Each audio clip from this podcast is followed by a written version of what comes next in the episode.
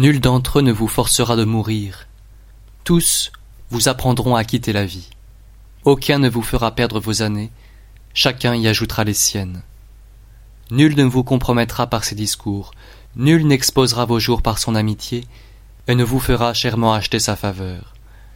Vous retirerez d'eux tout ce que vous voudrez, et il ne tiendra pas à eux que plus vous aurez puisé à cette source abondante, plus vous y puiserez de nouveau.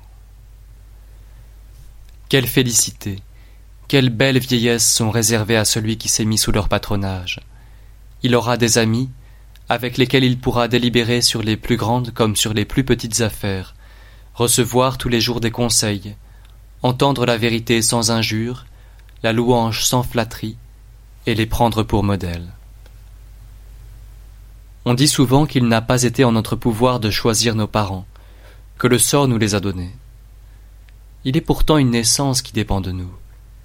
Il existe plusieurs familles d'illustres génies. Choisissez celle où vous désirez être admis, vous y serez adopté, non seulement pour en prendre le nom, mais les biens, et vous ne serez point tenu de les conserver en hommes avares et sordides. Ils s'augmenteront au fur et à mesure que vous en ferez part à plus de monde.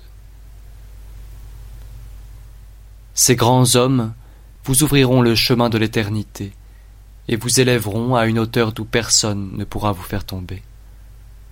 Tel est le seul moyen d'étendre une vie mortelle, et même de la changer en immortalité. Les honneurs, les monuments, tout ce que l'ambition obtient par des décrets, tous les trophées qu'elle peut élever, s'écroulent promptement. Le temps ruine tout, et renverse en un moment ce qu'il a consacré.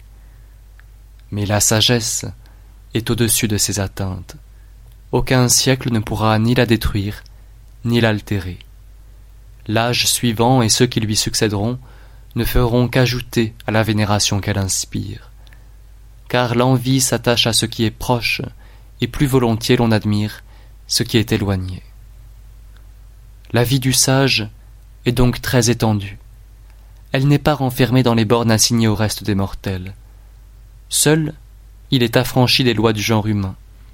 Tous les siècles lui sont soumis comme à Dieu.